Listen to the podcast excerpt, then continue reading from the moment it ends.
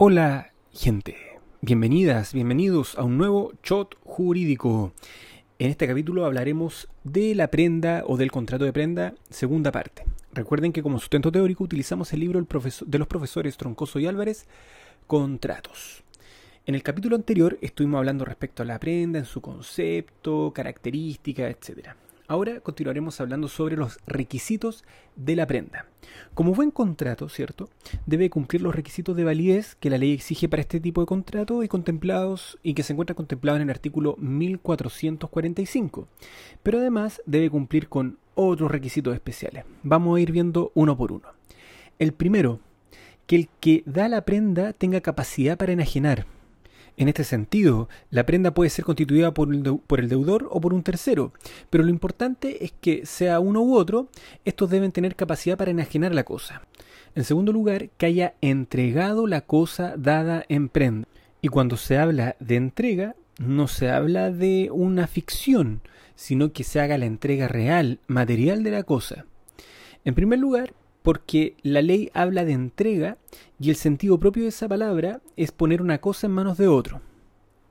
En segundo lugar, el profesor también acá da algunas razones históricas, etc. Pero vamos a otro punto, porque la única forma de que el acreedor quede en condición de cumplir la obligación de restituir que le impone el contrato es la entrega real.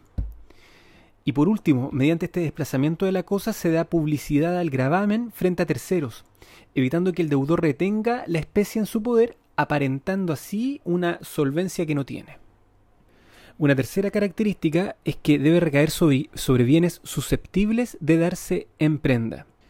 Pueden ser objeto de la prenda todas las cosas muebles, sean corporales o incorporales. Hay excepciones que tienen relación con las naves de más de 50 toneladas de registro y las aeronaves. Ahora, los profesores también hablan sobre la especialidad de la prenda que se refiere a la especificación o determinación que la ley hace eh, en la prenda, tanto respecto a la cosa empeñada como a la obligación principal que ella garantiza. Sobre la cosa empeñada, esta debe estar perfectamente individualizada en especie, ya que de otra manera no podría procederse a la entrega. Este principio se aplica incluso a los casos de prendas especiales que se encuentran regulados en leyes especiales, con algunos casos excepcionales por supuesto, pero es la regla general. Y respecto a la obligación principal que esta prenda cauciona, em, esta obligación debe existir y debe ser cierta, debe ser una obligación específica, eh, determinada. Y ahí viene la pregunta a si se puede o no caucionar con prenda obligaciones futuras. Y la doctrina en este punto se encuentra dividida. Hay opiniones que eh, señalan que no se puede, no es posible caucionar con prenda obligaciones futuras y otra que sí. Sobre la primera postura, que no es posible caucionar, eh, un primer argumento es que el Código Civil respecto a la fianza y la hipoteca expresamente señala que pueden caucionarse obligaciones futuras. Sin embargo, respecto a la prenda, el legislador guarda silencio. Por lo tanto, podría concluirse que esto no es procedente. El profesor acá indica, que la razón de esta diferencia respecto a las otras cauciones es eh, por, la forma en que se perfecciona este contrato, ya que por la entrega de la cosa dada en prenda al acreedor, em, el deudor pierde la tenencia, uso y goce.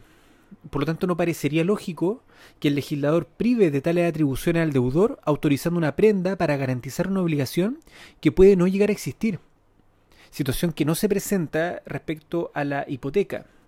La postura contraria, que dice que sí aplica en los casos de obligaciones futuras, señala que el argumento dado por la parte contraria eh, doctrinariamente eh, no es tal, no es concreta, porque el Código Civil, en las normas supletorias de la voluntad de las partes, eh, en esa materia se puede hacer no aquello que el legislador permite expresamente, sino que por el contrario se puede realizar todo aquello que no esté expresamente prohibido. Y el Código Civil no prohíbe esta forma de prenda. Otro argumento empleado es el artículo 2401, que la doctrina ha denominado como prenda tácita. Dice, satisfecho el crédito en todas sus partes, deberá restituirse la prenda, pero podrá el acreedor retenerla si tuviere contra el mismo deudor otros créditos, con tal que reúna los requisitos siguientes y enumera los requisitos.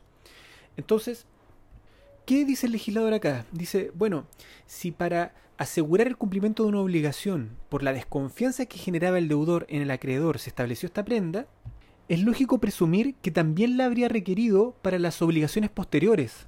Entonces, si la prenda va a garantizar otras obligaciones que las pactadas en el contrato en virtud de una interpretación de la presunta voluntad de las partes, ¿por qué no puede ser lícito un pacto en que expresamente los contratantes estipulen una cláusula de garantía general? Y esta cláusula de garantía general prendaria, que tal vez tiene, no tiene tanta aplicación como la cláusula de garantía general hipotecaria, que consiste en la constitución de una hipoteca en favor de un acreedor, por ejemplo un banco, que va a garantizar no solamente la obligación a que accede, sino todas las obligaciones presentes o futuras, directas o indirectas que, que pueda tenerse con ese acreedor.